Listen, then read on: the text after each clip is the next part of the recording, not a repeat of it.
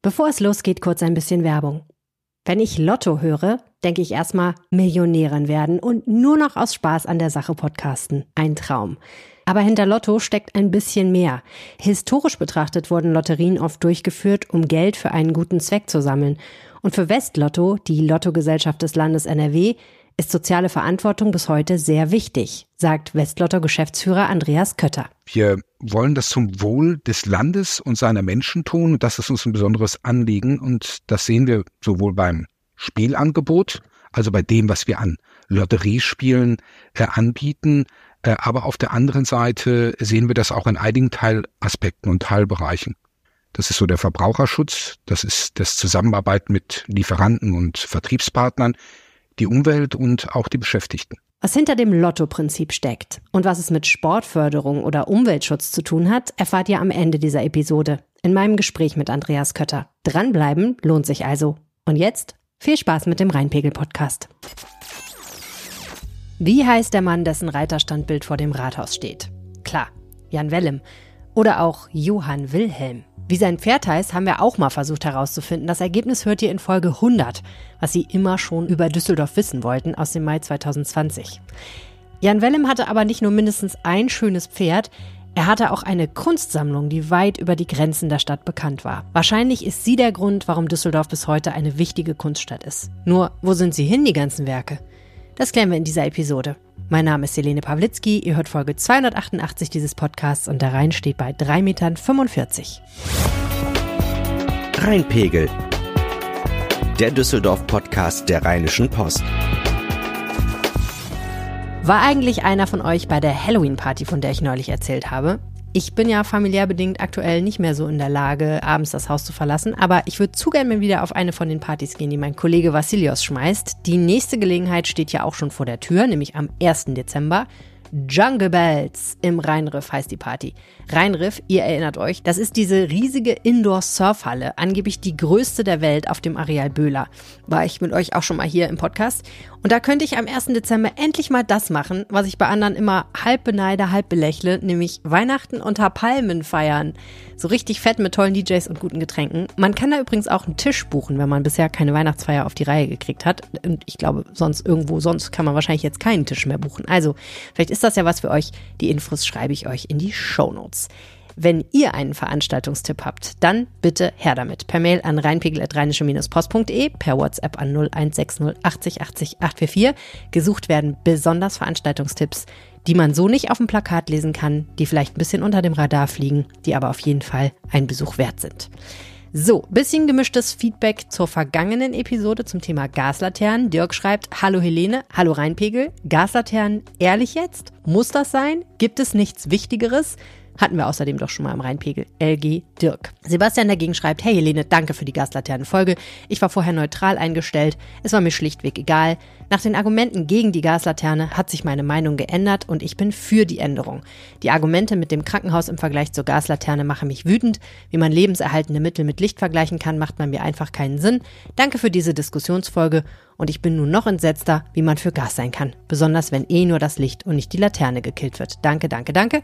Vivian, die die äh, Episode dieses Thema überhaupt angeregt hat, war natürlich auch äh, zufrieden und sagt, ich finde es super, dass ihr statt einer Berichterstattung durch außenstehende Journalisten zwei Beteiligte zum Gespräch eingeladen habt. So kann niemand behaupten, es wäre eine einseitige Berichterstattung. Genau das war die Idee, liebe Vivian. Und Jasmin schreibt mir bei Instagram, ich muss sagen, das war eine der besten Folgen, die ich bisher gehört habe. Vielen Dank, Jasmin. Das freut mich sehr und danke nochmal an die beiden Gesprächspartner, die ja auch einfach ihre Zeit und Energie dafür aufgewendet haben. Ja, und Dirk schreibt ja, muss das sein, gibt es nichts Wichtiges und hat auch eine Reihe von Themenvorschlägen gemacht. Man hat im Moment natürlich sehr viel, was man aktuell berichten könnte, das ist richtig. Ähm, dass wir manchmal monothematische Episoden haben, hat teilweise damit zu tun, dass es Themen gibt, von denen wir sagen, es lohnt sich da noch mal ein bisschen genauer drauf zu schauen. Manchmal hat es auch schlicht produktionstechnische Gründe, nämlich äh, zum Beispiel, wenn ich es anders irgendwie tatsächlich nicht schaffe. Das ist diese Woche aus privaten Gründen der Fall. Und deswegen gibt es heute wieder eine monothematische Folge. Also wenn ihr da nicht so drauf steht, dann äh, mea culpa, tut mir echt leid. Wir werden aber demnächst wieder aktuell berichten und dann äh, seid ihr auch am Start. Ähm, für viele andere ist das vielleicht mal eine schöne Abwechslung. Und vielleicht ist das hier zu einem historischen Thema was für einen gemütlichen Samstagvormittag auf dem Sofa.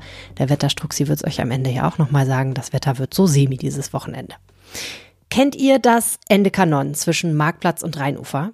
Seit dem 17. Jahrhundert steht dieses Haus da, ein schönes altes Fachwerkhaus. Heute gibt's da Wein und badische Küche. Der Winzer Herbert Engest betreibt den Laden. Damals gab's vermutlich auch Wein, aber wahrscheinlich keinen badischen und auch keine Schäufele, aber dafür vielleicht Düsseldorfer Schweinshaxe und angeblich auch einen leibhaftigen Monarchen dazwischen, der mit ganz normalen Düsseldorfern gezecht haben soll. Wenn's stimmt was Experten an der Stelle tatsächlich schwer bezweifeln. Aber irgendwo muss dieser Ruf von Johann Wilhelm von der Pfalz, auch Jan Wellem, als besonders volkstümlicher hergekommen sein. Und es gibt Gründe, warum wir immer noch über Jan Wellem reden, so lange nach seinem Tod. Ich habe mich gefragt, was müsste ein Oberbürgermeister eigentlich tun heute, damit wir hunderte Jahre später noch seinen Geburtstag feiern, so wie wir Jan Wellems 350. Geburtstag im Jahr 2008 gefeiert haben. Ist vielleicht nicht ganz fair der Vergleich. Herrn Wellem, der hatte schließlich irgendwie absolute Macht. Aber er hat eben auch was damit gemacht. Unter ihm kamen Künstler, Händler und Gelehrte in die Stadt. Die Zünfte sind aufgeblüht. Das Düsseldorf wurde auf einmal was in der Welt. So eine tolle Straßenbeleuchtung soll das hier gehabt haben. Haha, da sind wir wieder beim Thema Gasleitern. Und auch Verkehrspolitik hat Jan Wellem offenbar erfolgreich betrieben, so heißt es zumindest. Also es gibt vieles, worüber man reden kann im Zusammenhang mit ihm. Richtig spannend ist es aber, wenn es um Jan Wellem und die Kunst geht. Seine Gemäldesammlung war berühmt in Europa und blieb es auch lange nach seinem Tod noch. Sie wurde sogar in einer der ersten Gemäldegalerien der Welt ausgestellt, also war öffentlich zugänglich. Ganz wichtig dabei war die Frau an Johann Wilhelms Seite. Vorname Anna Maria Luisa, Nachname Medici. Da leuchten die Augen jedes Kunsthistorikers natürlich auf. Wie ist die Düsseldorfer Gemäldegalerie entstanden? Und fast noch wichtiger, was ist mit ihr geschehen? Wo ist sie eigentlich hin? Das treibt mich eigentlich schon um, seit wir im Sommer bei The Truth About Düsseldorf am Stadtstrand eine Frage zu Jan Wellem im Düsseldorf Pubquiz hatten. Und ich bin jetzt im Studio mit der Frau, die die Gemäldesammlung im Kunstpalast wahrscheinlich so gut kennt wie kaum eine andere. Herzlich willkommen im Rheinpegel-Podcast, Katrin Dubois. Ja, herzlichen Dank für die Einladung. Sie sind schon ziemlich lange im Kunstpalast unterwegs. Im Kunstpalast ja, aber als Leiterin der Gemäldegalerie noch nicht so lange. Ja, aber ich habe gesehen, 2010 haben Sie angefangen genau. im Kunstpalast und ähm, sind jetzt seit relativ kurzem Leiterin? Ja, seit, das ist ein bisschen komplizierte Geschichte, aber seit letztem Jahr dann so richtig. Ja. Was macht eine Leiterin der Gemäldesammlung? Ja, ich bin da zuständig letztlich für die Gemälde. Auch nicht alle Gemälde, das äh, sagt der Titel nicht so ganz, aber es geht um die äh, alte Kunst sozusagen, so bis Anfang 20. Jahrhundert. Ähm, ich bin zuständig dafür, dass die in einem ordentlichen Zustand gehalten werden und dass sie vernünftig ausgeliehen und an die Wände kommen und solche Geschichten. Ähm, und natürlich planen wir auch Ausstellungen. Äh, Sonderausstellungen zu anderen Themen, wo wir dann Dinge dazuleihen, solche Geschichten. Mhm. Und was hat man für ein Verhältnis zu dieser Sammlung? Ja, das ist schon sehr eng und einfach auch eine schöne Art zu arbeiten, weil man sehr vertraut wird, nach und nach natürlich mit diesen Dingen. Und je mehr man sich mit dann bestimmten Themen beschäftigt, desto mehr wachsen einem natürlich dann auch einzelne Gemälde ans Herz. Ne? Haben Sie ein Lieblingswerk? Ach, das werde ich dann immer gefragt. Ist ganz schwierig und das ist tatsächlich, das hängt damit zusammen, weil je nachdem, mit was man sich beschäftigt, hat man dann auch andere Lieblingswerke. Ich beschäftige mich gerade viel mit Künstlerinnen, die im 19. Jahrhundert in Düsseldorf studiert haben, unter äh, nicht den allerbesten Bedingungen, weil sie noch nicht an der Akademie zugelassen wurden. Und da interessieren mich natürlich die Frauen am meisten. Da gibt es ganz äh, wenige, aber tolle Dinge auch bei uns in der Sammlung. Wir wollen heute ja auch über eine Frau reden, und über einen Mann. Genau. Aber die Frau spielt eine ganz entscheidende Rolle, was nicht selbstverständlich ist, wenn man überlegt, in welcher Zeit wir uns bewegen. Wir äh, erzählen eine Geschichte, die beginnt im 17. Jahrhundert in Düsseldorf. Was ist das für eine Stadt damals eigentlich? Wo, also können Sie uns kurz mal einführen in diese wunderbare Zeit in Düsseldorf? Ja, also ähm, wir sprechen über die kurfürstliche Zeit, als ähm, Düsseldorf Residenzstadt war ähm, und man hier richtig ein Schloss eben noch hatte. Das äh, sieht man heute nur noch mit dem Schlossturm am Rhein, ne, wo ja das Schifffahrtsmuseum ähm, äh, zu Hause ist. Ähm, aber man, ja, man, man hatte einen Hof in Düsseldorf und es war ja eine sehr kleine Stadt damals noch, Düsseldorf eben. Ne? äh, und das ist schon eine sehr spezielle Situation, würde ich denken. Ja, und wie wichtig ist so ein Hof? Also ich kann immer so schwer einordnen, was kurfürstlich eigentlich heißt. Mhm. Also er hat natürlich dadurch auch Arbeitsplätze geschaffen. Natürlich waren viele Leute bei Hof beschäftigt, mhm. ähm, in allen möglichen Bereichen, ähm, eben auch in der Kunst. Das ist dann wieder äh, das nächste Thema letztlich. Ne? Ähm, ja, und er hat natürlich Aufmerksamkeit auf die Stadt gezogen. Er hat auch die Stadt ähm, bekannt gemacht für Reisende, die dann ähm, dorthin kamen, um sich die, die, ganze Pracht, die damit zusammenhing, natürlich auch anzusehen. Mhm. Und im Zusammenhang mit dem Kurfürsten, über den wir heute sprechen, natürlich auch seine Kunstsammlung. Genau, wir reden über Johann Wilhelm von der Pfalz, der den meisten Düsseldorfern wahrscheinlich besser bekannt ist als Jan Wellem, 1658 in Düsseldorf geboren war einmal verheiratet mit einer Frau, die dann gestorben ist, die ihm auch äh, keine Kinder geschenkt hat, beziehungsweise Kinder geschenkt hat, die dann leider direkt gestorben sind.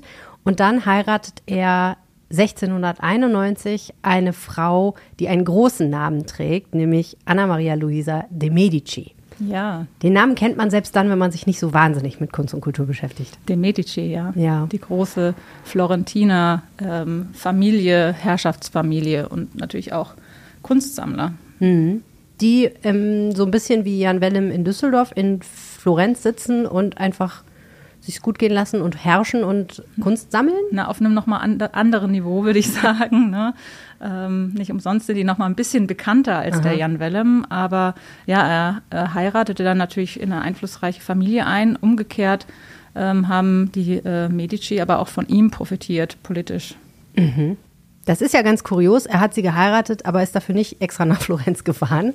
Wo man ja sagen würde, Florenz ist eine Reise wert, aber das war natürlich eine verdammt lange Reise gewesen damals. Auch gefährlich. Äh, stattdessen einen Stellvertreter in die Kirche gestellt und äh, sie ist dann offensichtlich nach Düsseldorf gereist. Und ähm, man möchte fast sagen, wieder erwarten, war das eine ganz glückliche Ehe. Wahrscheinlich auch, weil die beiden viele Interessen geteilt haben, ne? Ja, die waren beide sehr ähm, interessiert an der Kunst, sie auch sehr an der Musik. Also da geht es ja in der Zeit kann man natürlich auch nicht so nur von der Malerei sprechen. Die haben letztlich sehr viele Sachen gesammelt und gefördert und sich eben auch als äh, Mäzene der Künste verstanden, was ganz im Einklang stand auch mit ihrer Rolle eben, ähm, ihrer politischen Rolle. Was heißt das? Wo treffen sich da Kunst und Politik? Die, äh, die sind ganz eng verwoben letztlich. Ähm, natürlich gehört da auch immer so ein persönliches Interesse dafür und eine Leidenschaft dafür, Kunst zu sammeln, aber einerseits ähm, muss man sich vorstellen, dass äh, wenn man in so, einen Hof, äh, in, so eine, in so eine hochadlige Familie hineingeboren wurde, man von vornherein auch mit Kunst umgeben wurde, sei es nur die äh, berühmten Ahnengalerien, die dann in den Sälen hängen mit den Verwandten. Ähm, genau, und ähm, also man erbte schon mal von vornherein Dinge. Jan Wellem ähm, war auch einer derjenigen, der Kunst ähm, auf jeden Fall auch für Verhandlungen genutzt hat, ähm, so wie viele andere auch. Also Kunst war, konnte einerseits ein geschicktes Geschenk sein, also Beispielsweise, wenn er dann äh, für den Papst extra mal ein Gemälde von der Wand nimmt. Ach so. Solche Geschichten. So frei ähm, nach dem Motto, guck mal hier, ich habe hier so einen schönen, was hat er denn da hängen gehabt? Der hatte. Schön Rubens. naja, genau. Was, was er dem genau da von der Wand genommen hat, das weiß ich nicht so genau. Aber eben, es wurde, Kunst wurde eingesetzt und Kunstgeschenke wurden eingesetzt, um Beziehungen zu pflegen. Aha. Das gibt es ja auch immer noch. Ne? Ja, ja, klar. Ähm, auch um ähm, bei diesen ganzen Heiraten, die da über ganz Europa ähm, letztlich Politik gemacht haben, ne? weil man in Familien eingeheiratet hat und so Allianzen geschmiedet hat. Mhm. Da wurden dann auch Kunstgeschenke, Kunstgeschenke gemacht und solche Sachen. Also das einerseits und andererseits konnte mit, man mit einer herausragenden Presse prächtigen Kunstsammlungen einfach auch zeigen, wer man ist, so als Statussymbol mhm. und sich damit auf Augenhöhe bringen mit ähm, Herrschern, die äh, vielleicht dann doch noch eine Stufe über einem stehen mhm. und zeigen, dass man einen gewissen Anspruch hat. Ja, okay. Aber also die beiden heiraten und ähm, sie gehen gerne jagen beide irgendwie und sie finden, gehen gerne, offensichtlich hören sie sich auch gerne Musik an und geben da auch Werke in Auftrag und kümmern sich darum, dass in der Stadt so Leute wie Georg Friedrich Händel rumlaufen und Musik machen und sie mögen Kunst. Und wahrscheinlich ist es ein bisschen so, wie es heute auch ist. Einerseits ist natürlich ist ein ästhetischer Genuss und es ist auch ein, wie soll ich sagen, ein Zeitvertreib. Ne? Ich meine, es gibt noch kein Fernsehen, gibt noch keine Podcasts, da guckt man sich vielleicht einfach schöne Bilder an. Und andererseits ist es auch ein Stück weit ein Statussymbol, wie Sie gerade geschildert haben. Ne? Auf jeden Fall. Und zur Ausstattung der Räume, also die Schlösser, man kennt das ja von Schlossbesuchen, die waren natürlich prächtig ausgestattet. Ja. Allein schon, um den ganzen hochrangigen Besuchern zu zeigen, äh, wer man ist. Man möchte nicht, dass es ist. kahl ist an den Wänden. Nein, genau. Das will man ja sowieso nicht. Das will man ja auch zu Hause nicht. Na, die einen schon, die anderen nicht. Aber damals jedenfalls auf jeden Fall nicht. Hm, hat auch eine Rolle gespielt, mit den bildlichen Darstellungen Politik zu machen, so wie man das ähm, beispielsweise in der Reformation oder sowas gemacht hat. Also dass man genau, dass man gesagt hat, mal mich, also ich meine das bestimmt, ne? Der, der Herrscher hat sich auf eine bestimmte Weise darstellen lassen und Mhm. wollte damit ein bestimmtes Image, aber auch vielleicht mal doch mal das und nicht das oder so. Gab Mhm. es das auch? Also das eine, diese Kunstsammlung setzte sich aus verschiedenen Teilen zusammen. Das eine waren Dinge, die er geerbt hat, gerade auch Rubens, den hat äh, der Großvater schon gesammelt, äh, für den hat er sich dann auch wahnsinnig interessiert.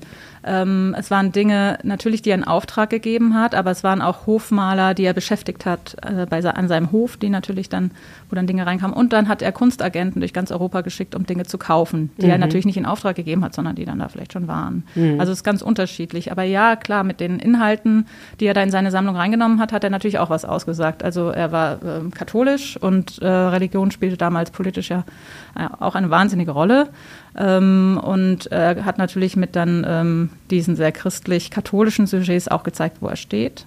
Andererseits ähm, hat er sehr viel niederländische und flämische Kunst gesammelt und ähm, hat da ähm, dann auch so eine gewisse Offenheit gezeigt äh, ne, äh, zu Katholizismus und Protestantismus, die in den beiden äh, Gebieten ja aufgeteilt waren, weil er sich ähm, stark dafür interessierte, da auch politischen Einfluss zu gewinnen. Also er musste dann auch immer so ein bisschen dem Protestantismus offen sein. Also auch so eine Taktiererei letztlich so ein bisschen. Vielleicht machen wir an dieser Stelle eine ganz kurze Pause mit ein bisschen Platz für etwas, was diesen Podcast möglich macht, nämlich Werbung. Und wir sind zurück. Ich versuche in meinem Kopf immer dieses Bild von, von Jan Wellem zusammenzusetzen und ich habe da große Schwierigkeiten mit, weil einerseits der Legende nach war er ja super volksnah, ne? hat mit Bürgern gezecht. Ähm, man sagt ja immer am Ende Kanon hat er zusammengesessen mit den Leuten, ist auch zu denen angeblich nach Hause gegangen und hat in den Topf geguckt, was sie kochen und so eine Sachen. Ich weiß ja nicht, ob das stimmt, aber das erzählt man sich ja so. Das ist ja zumindest ein Bild, was übergeblieben ist von ihm. Andererseits interessiert er sich für wirklich hohe Kultur und Kunst und ist verheiratet mit einer Frau, die ja aus einem Haus stammt, was auch zu den zivilisiertesten in Europa äh, gezählt haben muss. Ne? Also wirklich ein, ein, ein ganz alter Name und, und eine Lebensweise wahrscheinlich in Italien, die möglicherweise auch der in so einem kleinen Düsseldörfchen ein Stück weit noch überlegen war, könnte ich mir vorstellen. Also möglicherweise hatte die auch ein bisschen das Gefühl, als sie aus Florenz kam, sie ist jetzt wirklich in der Provinz angekommen. Sie hat ja das Beste draus gemacht, aber trotzdem dieses Bild von einem so volksnahen Herrscher, der mit den Leuten auch Karneval feiert und was es noch so für, für Stories gibt, der dann aber gleichzeitig diese Kunstsammlung anlegt und sich da offensichtlich sehr intensiv mit beschäftigt. Da habe ich irgendwie große Schwierigkeit, das übereinander zu kriegen.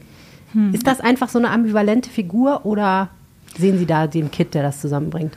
Finde ich äh, schwierig zu beantworten, weil natürlich diese, was Sie sagt mit der Legendenbildung, das ist natürlich auch so eine, so eine Sache. Und er Ich war gehe mal davon aus, dass es ein Kern war. Es ist wahrscheinlich nicht im Kernwahrheit. Detail. Wahrscheinlich im Vergleich zu ähm, war er dann sehr volksnah.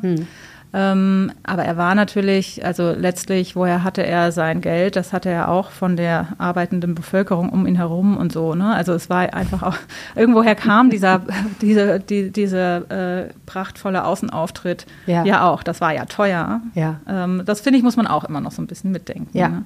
Gleichzeitig, ähm, das ist vielleicht nochmal ein ganz anderer Aspekt, aber irgendwie äh, komme ich direkt auch drauf, ähm, so die Nähe zu, äh, zu Bürgern. Das war was, was sich da in der Zeit ähm, ganz ähm, wesentlich änderte, dass ähm, an den Höfen schon auch die Notwendigkeit gesehen wurde, eben eine Bürgernähe auszustrahlen und äh, sich da auch zu engagieren. Das war einfach auch eine Umbruchssituation, wo die Höfe an Legitimationskraft irgendwie auch verloren, äh, sodass in dieser Zeit viel eben Theater, Opern, öffentliche Einrichtungen ge- gegründet wurden. Ja. Und das war in Düsseldorf auch so. Ähm, Oper, dann letztlich ähm, das, was später die äh, Kunstakademie wurde ähm, und so weiter und so fort. Und ähm, was eigentlich ähm, die Düsseldorfer Gemäldesammlung ähm, vom Kurfürstenpaar dann ausgezeichnet hat, war, dass sie äh, vergleichsweise früh, schon ab 1714, ein eigenes Gebäude hatte, was öffentlich zugänglich war, was also so ein bisschen vom Hof gelöst war. Also Ja. man hat da Dinge getan, die man in öffentlichen Nutzen gestellt hat. Dieser öffentliche Nutzen war total wichtig. Ja, also mit anderen Worten, dass ein Fürstenpaar Kunst sammelt, in Auftrag gibt und generell als Kunstmäzenen unterwegs sind, das ist nicht so ungewöhnlich wahrscheinlich. Die beiden haben es aber offensichtlich schon auf ein Niveau gemacht, was recht hoch war und einfach auch quantitativ hoch war. Sie hatten einfach viele Werke, da mussten sie irgendwo mit hin. Und dann haben sie eben dafür extra Räumlichkeiten Genau. genutzt. Also die Sammlung war wirklich herausragend. Er hat sich da ähm, ähm, an den grö größten und wichtigsten Kunstsammlungen um ihn herum orientiert, an Wien vor allem, und ähm, hatte wirklich den Anspruch, da was ganz Herausragendes zusammenzutragen. Da waren äh, ganz viele Werke von Rubens, von Van Dyck, von ja, also wirklich äh, Rembrandt und so weiter und so fort. Aber vor allem eben Rubens, besonders viele Werke. Und man ist aus ganz Europa wirklich nach Düsseldorf gekommen und hat diese Kunstsammlung bewundert. Es gibt ganz viele Berichte aus der Zeit und hat sie zu den herausragendsten Sammlungen äh, mit Dresden und so weiter gerechnet. Das muss man sich wirklich vor Augen führen. Also er hat da wirklich äh, Hochkaräter zusammengetragen, ähm, die ja jetzt, ähm, darauf kommen wir sicher auch noch, äh, immer noch ein, eine Attraktion sind, nämlich in München. Leider Ähm, nicht hier. Da nicht kommen wir hier. wirklich noch drauf. Das wird, Genau. wird die ganze Geschichte ein bisschen Aber pikant. eben, also es wird, ähm, es ist wirklich eine herausragende Sammlung gewesen und üblich war es, dass äh, solche Dinge dann eben im Schloss äh, präsentiert wurden, ähm, in verschiedenen Räumen, wie auch immer. Ähm, und er hat dann dieses Galeriegebäude errichtet am Schloss. Das hatte schon noch einen Zugang, also er ist da schon noch auch privilegiert hereingekommen äh, von seinen Gemächern, ohne über den Hof zu müssen. Aber die Besuchenden mussten eben nicht mehr durchs Schloss, mussten da nicht geladen sein oder wie auch immer, sondern konnten ähm, über die Bediensteten der Galerie dann Zutritt bekommen. Aber wahrscheinlich konnte nicht jeder Zutritt bekommen, oder? Ja, konnte nicht jeder herkommen und sagen, hey, hi, ich bin Schuster und würde gerne mal gucken. Das ist die Frage mit den Schustern, die würde mich auch interessieren. Aber die, was man so weiß, wer dann also war, das waren natürlich vor allem äh, Reisende, die dann auch einen gewissen Bildungsstand hatten und auch ein gewisses Vermögen, in der Regel Bürger. Ne? Ähm, von Bauern weiß ich nicht, würde mich interessieren. Vielleicht kenne ich da Vielleicht auch nicht. anderes zu tun. Ja, Aber also eben. dann schreibt jemand nach Düsseldorf, hey, ich bin in zwölf Tagesreisen, bin ich mal, komme ich mal vorbei, könnte ich dann vielleicht, und dann schreibt einer zurück, ja klar, sag Bescheid, Ja. melde dich da und da, dann kannst du mal gucken. Ja, da, also das sprach sich natürlich herum. Irgendwann gab es dann auch ähm, Publikationen, die ein bisschen ähm, vorab vielleicht Informationen gegeben haben und dann äh, konnte man sich da durchfragen und die Bediensteten bekamen dann auch immer so ein bisschen, die bekamen irgendwie dann mal ein bisschen Geld zugeschoben, das war schon so gewollt, ne? Aber ähm, das war eben sehr viel öffentlicher, als viele anderen Sammlungen das damals waren. Und weiß man etwas darüber, ob Jan Wellem und Anna-Maria Luisa das gemacht haben aus der Güte ihres Herzens heraus? Oder ein bisschen aus der Güte ihres Herzens heraus und weil es natürlich ein wahnsinniger Imagefaktor war? Puh, da wird es wohl auch kaum äh, eine Quelle geben, wo sie das so exakt sagen. Ne? Hätte ja sein Das wird- können, dass sie sagen, Also Düsseldorf Tourismus, Vorgründung. Das, das Verkehrsamt der Zeit im Schlafzimmer von Anna Maria sogar, genau. Ähm, ja, ich denke, da spielen viele verschiedene Faktoren mit rein. Eben das eigene Interesse und dann eben auch so die, den Trend der Zeit, äh, was ich vorhin meinte, irgendwie, dass man öffentlichen Nutzen schaffen muss, auch in dieser Position. Ja, verstehe. Mhm. Was waren das für Werke? Sie haben vorhin schon ein bisschen angerissen, aber ähm, was wissen wir darüber? Was, was hing dort alles und was waren so die Stücke, die die Menschen damals besonders begeistert haben? Ja, das waren schon, ähm, also es gab vor allem, das habe ich ja auch ein bisschen erwähnt, schon niederländische, flämische Kunst, ähm, von sehr kleinen Stücken bis sehr großen. Ähm, und es gab sehr viel Rubens, ähm, den, ähm, den er sehr verehrte und von dem er auch Altarwerke aus Kirchen herauslösen ließ. Das ist, äh, ja, das ist. Ähm, Durfte er das? ja, da hat er sich drum gekümmert, dass er das durfte. Kann man auch so oder so sehen, aber Beim so Papst sind gefragt. genau solche Geschichten. Also es wurde dann über höchste Stellen auch äh, zum Teil mit Unterstützung von Anna Maria Luisas ähm, Verbindungen Die saßen ja näher dran, ja. genau ähm, da Dinge bewirkt, sage ich mal. Ähm, sicherlich auch damals nicht unkontrovers. Da wurden dann Ersatzwerke in die äh, gemalt, die dann dort aufgehängt werden durften.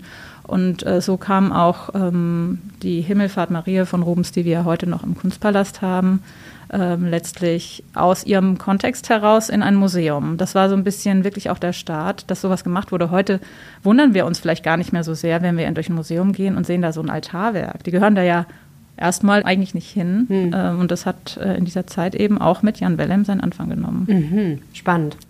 Hat er das begründet? Weil der Gedanke dieser Kunst war ja ursprünglich ähm, eigentlich Gotteslob. Ne? Also man hat die ja hergestellt, um seinen Glauben zu zeigen, um Religiosität zu pflegen. Und die Menschen, die sie vielleicht in Auftrag gegeben haben, wollten sich damit vielleicht auch schönes, warmes Plätzchen im Himmel erkaufen.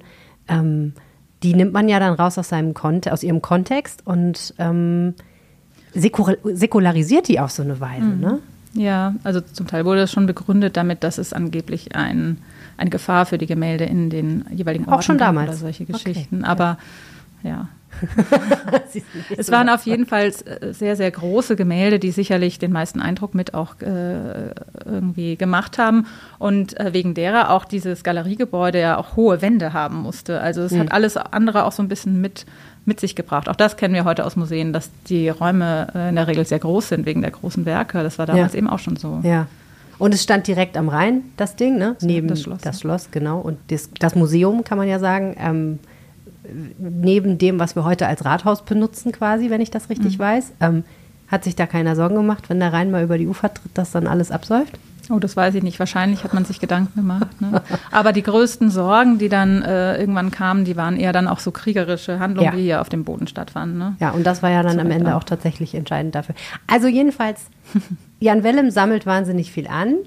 Und als er stirbt, ähm, verlässt seine Ehefrau tatsächlich drei Monate später Düsseldorf und zieht wieder zurück nach Florenz und nimmt dabei schon ganz schön viel mit, ne?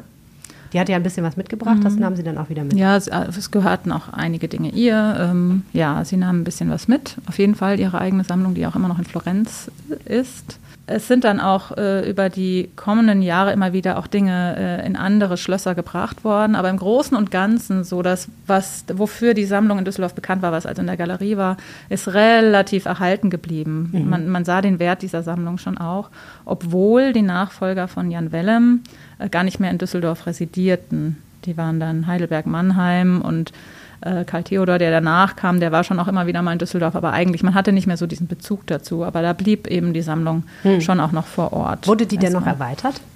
Nicht wesentlich. Also es blieb im Wesentlichen so. Ähm, dieser Karl Theodor, von dem ich sprach, der hat dann auch so das bekannteste Druckwerk zur Sammlung ähm, überhaupt erst herausgegeben. Einen wirklich großen Band, wo ähm, die Wände richtig zu sehen waren, in, mit, mit der Hängung damals mhm. in der Galerie. Also wie die Werke da in den einzelnen Sälen präsentiert waren. Da freut sich die Kunsthistorikerin Ding. wahrscheinlich. Auf jeden Fall. Gut, also immerhin hat man gesehen, das ist was Besonderes, was da zusammengetragen wurde. Aber wie das immer so ist, wenn der Sammler selber und die Sammlerinnen äh, dann nicht mehr dabei sind, dann dauert es natürlich nur eine gewisse Zeit, bis dann Dinge passieren. Und in dem Fall war das ja so, wenn ich das richtig weiß, dass, wir haben, Sie haben es vorhin schon angedeutet, ähm, dass man Angst hatte, dass Düsseldorf bald nicht mehr zu uns gehört sozusagen und dass andere kommen und sich diese Gemäldesammlung schnappen. Vor wem hatte man da mhm. Angst? Ja, auch vor Beschuss und einfach Zerstörung und ja, solchen ja. Geschichten. Also ähm, es, die Sammlung wurde mehrfach evakuiert tatsächlich ähm, aus Düsseldorf. Ähm, einmal während des Siebenjährigen Krieges, das war Ende der 1750er von 1758 bis 63, also rund fünf Jahre. Da wurde sie nach Mannheim gebracht, ähm, weil Düsseldorf wirklich auch beschossen wurde. Mhm.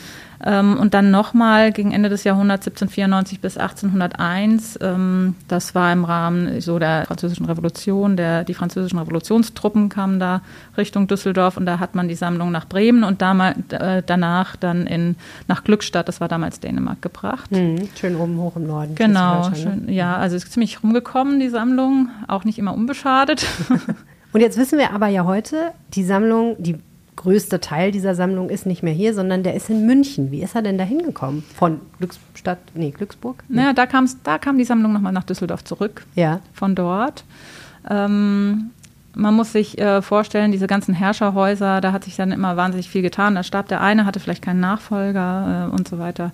Und das war hier auch so. Ähm, die ähm, die Kurfürsten von der Pfalz Neuburg ähm, sind ausgestorben. Dann gab es die von der Pfalz ähm, Sulzbach ähm, und ähm, diese Wittelsbacher Linie, die das ist, die hatte ähm, auch noch einen bayerischen Zweig und da gab es auch so die Nach Nachkommenproblematik und irgendwann hat man sich dann zusammengetan, hat gesagt, wir, wir gehen wieder zusammen sozusagen mhm. und äh, wer auch immer Nachkommen hat, der kriegt dann alles, so kurz okay. gesagt. Ja. Ähm, dadurch ist äh, diese enge Verbindung mit Bayern und mit München ähm, entstanden.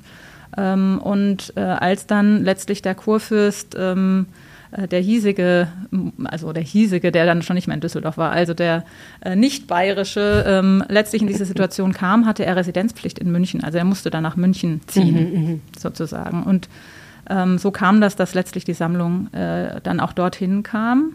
Ähm, und zwar ähm, wurde sie mal wieder evakuiert. Erstmal nicht nach München, sondern an den Ort Kirchheim-Bolanden und dann nach München. Und von da kam sie dann letztlich nicht mehr nach Düsseldorf zurück. Mhm. Weil keiner gefragt hat, weil keiner gesagt hat, gib zurück? Oh, es wurde viel gesagt, gib zurück. Doch, doch, das hat ähm, wirklich auch große Proteste gegeben und auch juristische Einsprüche. Ja. Ähm, das ist ja auch schon eine Zeit, wo jetzt, also wir reden ja jetzt vom 19. Jahrhundert. Ja, vom frühen 19. Jahrhundert. Ja. Ähm, genau, so die Jahrhundertwende rum. Ähm, doch da gab es sehr viele Einsprüche von Düsseldorfer Seite. Das war ja der hiesige Kunstschatz, äh, ja, ja. mit dem man sich auch. Äh, Touristen sind gekommen, tatsächlich dann auch schon wahrscheinlich genau, die frühesten Touristen, die es gab. So. so etwa, genau. Äh, nein, man war sich, also das wollte man absolut nicht hinnehmen, ähm, ist da aber leider nicht so weit gekommen, wie man wollte. Ähm, Weil es keine Instanz gab, die da hätte dran entscheiden ja, es, es, war eben, die strittige Frage war letztlich, war diese Kunstsammlung, ähm, die Jan Wellem und Anna-Maria Luisa da zusammengetragen haben, war das sein Privateigentum? Mhm. Weil dann kann das natürlich mit so einer Erbfolge, wohin auch immer, gebracht werden. Oder war das letztlich Landeseigentum? Das, ähm, weil er das für den öffentlichen Nutzen und mit öffentlichen Geldern gekauft hat. Und diese Frage ist letztlich nicht geklärt, abschließend. Man hat sich da sehr lange drum gestritten und da gibt es immer wieder auch Leute, die sich ähm, da zu Wort melden. Ist ja auch eine spannende Frage, wie sich das verhält. Ähm, von rechtlicher Seite, man ähm, ist es geklärt, weil ähm, im Zuge des Deutsch-Französischen Kriegs, wir haben viele Kriege, von denen wir sprechen ja. müssen, äh, 1870, 71, also in diesem Zusammenhang, da ging es dann wieder um politische Allianzen, ähm, hat man die Ansprüche abgegeben. Mhm. Also man hat darauf verzichtet, weitere Ansprüche auf diese Sammlung zu erheben. Okay, der Fall ist also erstmal erledigt. Mhm. Gut, aber das tut natürlich im Herzen wahrscheinlich ein bisschen weh. Äh, auch Ihnen noch ein bisschen, oder? Mir persönlich, dafür ist mir das zu lange her. Ich, ich habe da keinen inneren Kämpfe. Natürlich äh, ist das eine total spannende und tolle Sammlung. Ja. Natürlich. Wäre schon sexy, wenn die hier wäre. Wäre es natürlich, ja. Na gut. Okay, die Münchner können sich freuen. Tun sie auch. Ja, die wissen natürlich auch, was sie daran haben. Und da kommen auch viele Leute hin und gucken sich es an. Und ich meine, München ist auch eine Reise wert, so ist es jetzt nicht. Aber wir haben ja auch noch was davon. Ich glaube, ungefähr 50 mhm. Gemälde sind noch hier. Ja, das sind sehr unterschiedliche Dinge. Wir haben äh, das äh, totale Highlight, habe ich glaube ich schon genannt. Das ist diese große Himmelfahrt ähm, von Rubens, die wirklich auch in der Galerie, in diesem Galeriegebäude hing. Ähm, zu der kann ich vielleicht gleich noch was sagen. Dann gibt es einen anderen Rubens, äh, Venus und Adonis, der früher nicht als Rubens galt und äh, deswegen irgendwie in einem anderen Schloss dann irgendwie so ein bisschen abgestellt war und hier geblieben ist, über den wir uns auch sehr freuen. ähm, dass der geblieben ist. Und dann war es eine andere, noch eine Reihe von Gemälden, so rund 40 Gemälde, die in Schloss Bensberg ebenso wie dieser Rubens geblieben sind, ähm, die man nicht mitgenommen hat und die dann, ähm, ja, die mhm. da, dadurch verblieben sind. Diese ganzen, diese ganze Sammlung, die gehört nicht dem Kunstpalast, sondern die gehört ähm, der Kunstakademie und ist als Dauerleihgabe seit 1932 in unserem Museum. Ähm, genau, die kamen dann eben äh, besitzrechtlich dann irgendwie an die Akademie. Mhm. Okay, aber das das klingt so ein bisschen so wie, das ist jetzt nicht die erste Garde der Werke, wenn man jetzt absieht von den beiden Bildern, die Sie genannt haben. Wenn man sagt, die haben sie halt im Schloss Bensberg hängen lassen, weil sie gedacht haben, na gut, wird schon nicht kaputt gehen. Ja, das sind, das sind eben aus diesen Bensberger Sachen, da sind ganz unterschiedliche Sachen dabei. Auch ein Gemälde habe ich vergessen, ähm, das ähm, auch früh schon an die Akademie kam, das auch aus den kurfürstlichen Beständen kam, äh, Samson und Elila, das ist ähm, auch ein ganz, ganz tolles, großes Bild. Ja. Mhm. Ähm, ja, das sind unterschiedliche Dinge und ist natürlich überhaupt nichts im Vergleich zu dem, was, äh, was vorher da mal da war. Ganz mhm. klar. Ja, ja. Und oh, ich rede jetzt die ganze Zeit natürlich über die Gemälde, weil das meine, weil ich dafür zuständig bin. Aber es gibt natürlich auch noch äh, Skulpturen und andere Dinge aus dieser Zeit, die geblieben sind. Ja, ja, ja. Mhm. Und jetzt ist es eine glückliche Fügung. Man kann sie sich im Kunstpalast ja immer wieder anschauen. Ich weiß jetzt nicht, ähm, ob alle das wissen, aber der Kunstpalast hat ja eine lange Renovierungszeit jetzt hinter sich, die jetzt ihr Ende findet, wenn diese Episode erscheint. Ähm, und am nächsten Dienstag, vom 21. November an, vom Dienstag, dem 21. November an, kann man sich den Kunstpalast in neuen Gewand und neuer Pracht anschauen. Wie viel von den Gemälden von Jan Willems Sammlung werden denn zu sehen sein? Ja, da sind natürlich die beiden äh, Rubens-Gemälde und der von Winge, von dem ich eben gesprochen habe, die sind natürlich da. Das ist ja auch für uns ein totaler Grundstock unserer Sammlung, auch so sammlungsgeschichtlich. Mhm. Davon abgesehen, dass es großartige Gemälde sind, die man sich anschauen ja, was heißt sollte, aber die sich lohnen anzuschauen. Ähm, dann gibt es noch einen anderen Fall, ähm, auch interessant vielleicht, also das äh, eigentlich auch häufig gezeigte und äh, populäre Reiterbildnis von Jan Wellem, auch ein riesiges Gemälde. Das ist natürlich auch zu sehen. Das ähm, kam 1937 wieder zurück nach Düsseldorf. Das hat man aus München wieder angekauft. Mhm. Das ist nochmal ein bisschen anderer Fall. und ähm, zwei wunderbare ähm, Marmorbüsten von, äh, vom Kurfürstenpaar äh, die eben auch in, äh, in der Akademiesammlung sind und die in diesem Galeriegebäude immer den Besucher begrüßt haben, die mhm. immer so am Eingang standen. Auch die wird es zu sehen. Mhm. Ich stelle mir das vor, ähm, als einfach große Vorfreude jetzt auf die Eröffnung nach so langer Zeit, wo nicht so richtig was möglich war, oder? Total. Ich meine, das ist nicht der Sinn eines Museums, geschlossene Türen zu haben. Genau. Und jetzt ist es wieder richtig schön. Ich bin schon sehr gespannt, wie es aussieht. Und, liebe Freundinnen und Freunde, ihr könnt es euch angucken in der Woche ab dem 21. Eintritt frei zur Feier des Tages. Und an dem Wochenende, am 25. November, gibt es dann ein großes Fest mit ganz viel Familienprogramm. Also auch das lohnt sich nochmal dahin zu gehen. Ich sage ganz herzlichen Dank, Katrin de Bois. Das war sehr, sehr spannend. Ja, hat mich gefreut. Dankeschön. Das war der Rheinpegel für diese Woche. Wenn ihr uns was sagen möchtet, geht das wie immer an 0160 80 80 844 oder per Mail an rheinpegel.rheinische-post.de. Ich habe jetzt noch das Wetter vom Wetterstruxi für euch. Es ist etwas Ruhe in unser Wetter eingekehrt und das soll zumindest für den Freitag noch bleiben. Danach wird es wieder turbulenter. Grüße euch damit ganz herzlich zum Wochenendwetter. Im Moment passiert nicht so wahnsinnig viel in der Wetterküche, mal abgesehen von den neuen äh, Temperaturrekorden äh, auf der Erde, gerade so für das Jahr 2023, was das wärmste Jahr seit Wetteraufzeichnungen werden wird. Aber das ist ein anderes Thema. Wir beschäftigen uns jetzt mit dem Wetter für Düsseldorf für dieses Wochenende.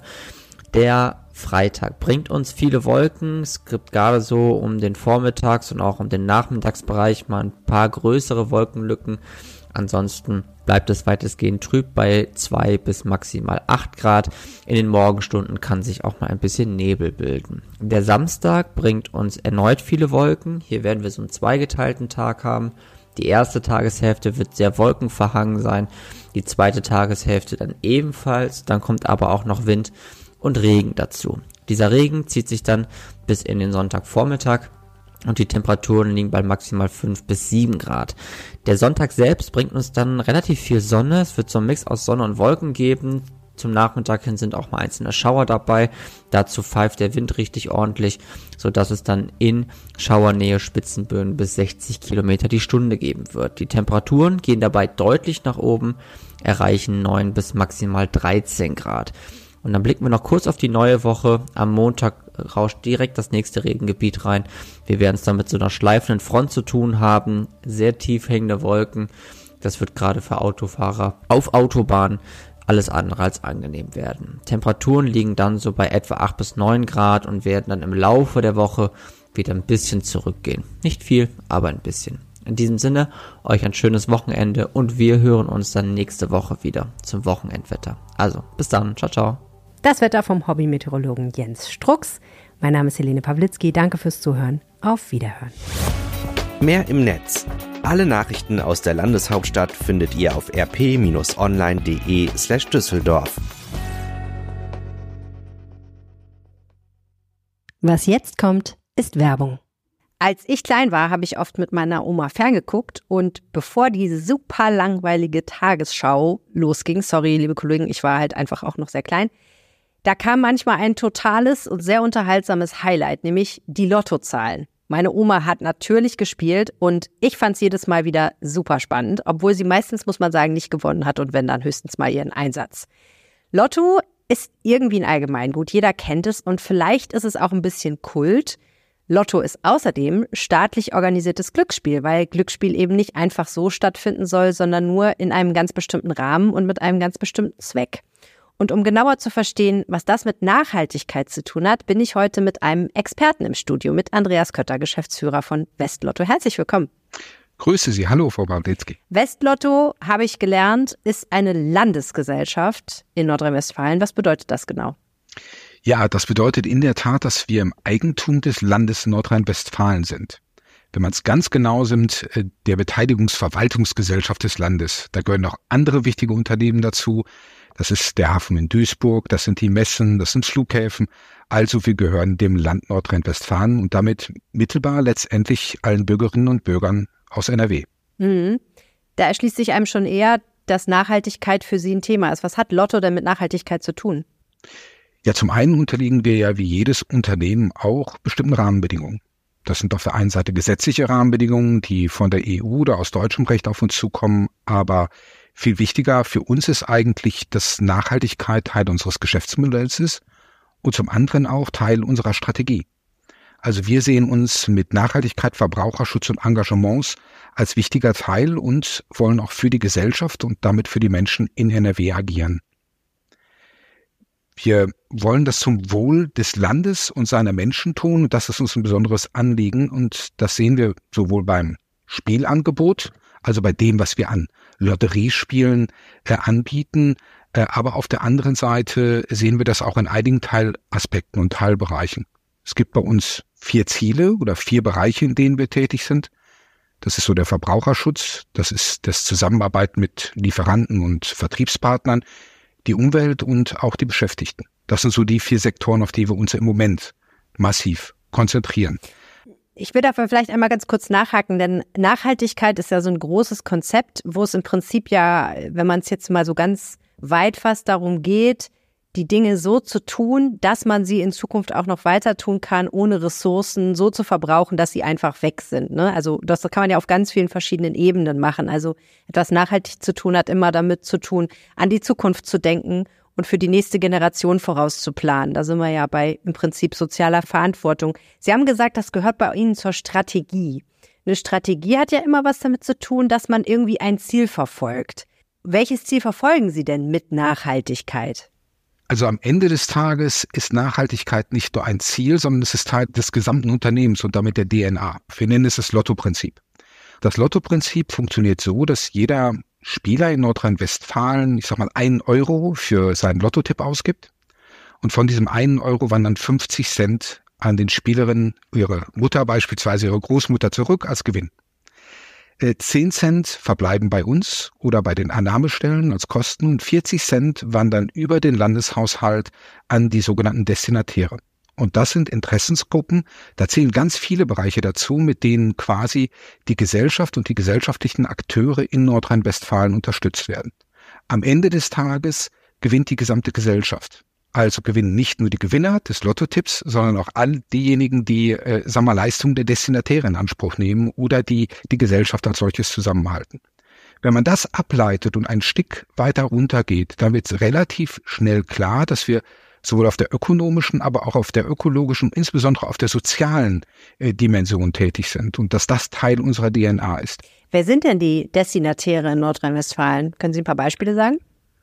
Also das ist ein äh, richtig großer Querschnitt aus allen möglichen Gruppen. Fangen wir mal an bei Arbeitsgemeinschaft der freien äh, Wohlfahrtspflege. Die AWO beispielsweise, das Deutsche Rote Kreuz, es ist die äh, Deutsche Stiftung Denkmalschutz, der Deutsche Olympische Sportbund, es sind die Leichtathleten, also sehr, sehr viel im Sportbereich. Es sind Hilfseinrichtungen für Süchtige. Es ist die Kunststiftung, die fast zu 100 Prozent von Lottomitteln lebt. Es ist die NRW-Stiftung die unglaublich viel für NRW macht, die Häuser saniert, die Denkmäler schützt, die Auen gerade renaturiert. Äh, Sportstättenförderung, also Sport wäre ohne Lottomittel überhaupt nicht denkbar in Nordrhein-Westfalen. Wir sind quasi der größte Finanzier des äh, Pakts für den Sport. Bis hin zu Dombauvereinen. Das heißt, Sie sehen hier eine ganz, ganz breite Palette, äh, die eigentlich die Gesellschaft in, in Nordrhein-Westfalen ausmacht. Wie bietet man eigentlich Glücksspiel so an, dass es wirklich für die Gesellschaft funktioniert. Ich habe ja vorhin gesagt, es soll nicht einfach so stattfinden und unreguliert sein. Das ist ja auch gut, denn natürlich äh, gibt es sowas wie Glücksspielsucht. Wie gehen Sie denn bei Westlotto mit dem Thema um? Das eine ist bei uns, es wird vor jedem Spielabschluss oder vor jedem, vor jeder Tippabgabe nachgeschaut, darf die Person eigentlich spielen? Heißt äh, Frage 18, ja oder nein? Ähm, das zweite ist, dass wir ähm, das gesamte Personal schulen, wie erkenne ich denn jemanden, der unter Umständen ein Suchtproblem hat, der vielleicht regelmäßig kommt und höhere Geldbeträge einsetzt und wie spreche ich die Person an? Was mache ich damit? Äh, also das sind so Dinge, die so ein Stückchen in eine Prävention gehen. Das zweite ist die Arbeit mit der Wissenschaft zusammen. Heißt, wir investieren jedes Jahr Gelder, um im Bereich der Forschung weiterzukommen. Und das dritte äh, ist für mich im Moment ein Stückchen Herzensanliegen. Glücksspiel ist erst erlaubt ab 18. Ich persönlich glaube, dass wir über viele Games, über die gesamten Fragen von In-App-Käufen, über die Darstellungsform von Games, gerade bei Kindern und Jugendlichen anfangen, sie zu Glücksspiel zu erziehen. Äh, Lootboxen ist beispielsweise so ein Thema. Lootboxen sind Überraschungskäufe. Das heißt, wenn Sie sich ein Paket bei einem bestimmten Game, bei einem Spiel kaufen können und wissen nicht, was drin ist. Und das kann ein Kleidchen sein, das kann ein Zauberstab sein, das kann irgendwas anderes sein. Sie wissen es einfach nicht. Und damit wird gegen Taschengeld jetzt schon festgelegt, hey, wenn du dein Taschengeld investierst, dann kriegst du etwas dafür, du weißt aber noch nicht genau, was es ist. Und wenn Sie das weiterdenken, wird ein Kind konditioniert, später beim Glücksspiel Geld einzusetzen. Ich halte das für eine echte Gefahr. Und ich glaube, dass wir da auch ein Stückchen eine Regulierung brauchen. Und dafür setzen wir uns sehr aktiv ein. Wir unterstützen einen Vorschlag für eine Änderung äh, des Jugendschutzgesetzes. Wir gehen auch mit einem Präventionsangebot in Schulen. Das heißt, wir bieten sogenannte Smart Camps an. Nicht als Westlotto selber, wir unterstützen diese Smart Camps, weil wir wollen für uns selbst auch keine Werbung machen. Und hier versuchen wir Kindern und Jugendlichen Digitalkompetenz beizubringen. Auch das ein Thema, das eigentlich außerhalb unserer unmittelbaren Verantwortung steht. Aber wir wollen einfach Jugendlichen ermöglichen, sich in der digitalen Welt selbstbewusst und selbstständig zu bewegen. Mhm, weil sie wahnsinnig viele Abgabestellen betreiben. Ist ja Nachhaltigkeit wahrscheinlich dann auch nochmal so ein ganz konkretes Thema, wenn es um die Frage geht, wie werden die beheizt, beleuchtet, wo kommt der Müll hin und so weiter. Welche Ressourcen verbrauchen die eigentlich, ne? Ja, ja, also neben den großen Themen haben wir natürlich auch viele, viele Themen, an denen wir arbeiten, wenn es um den konkreten Verbrauch geht. So werden wir beispielsweise den Drucker in den Annahmestellen abschaffen. Wir haben jetzt gerade ein Ladenbaukonzept, das wir in den nächsten Jahren ausrollen. Natürlich war ein Punkt bei dem Thema, wie schaffen wir es, den Stromverbrauch zu senken. Äh, entlang der gesamten Wertschöpfungskette hier Abfallvermeidung zu betreiben, das ist für uns in der Tat ein Thema. Und da gehen wir auch rein. In der Annahmestelle aber auch äh, als, als Unternehmen direkt. Nachhaltigkeit bei Lotto, ein vielschichtiges Thema. Ganz herzlichen Dank, Andreas Kötter. Vielen Dank.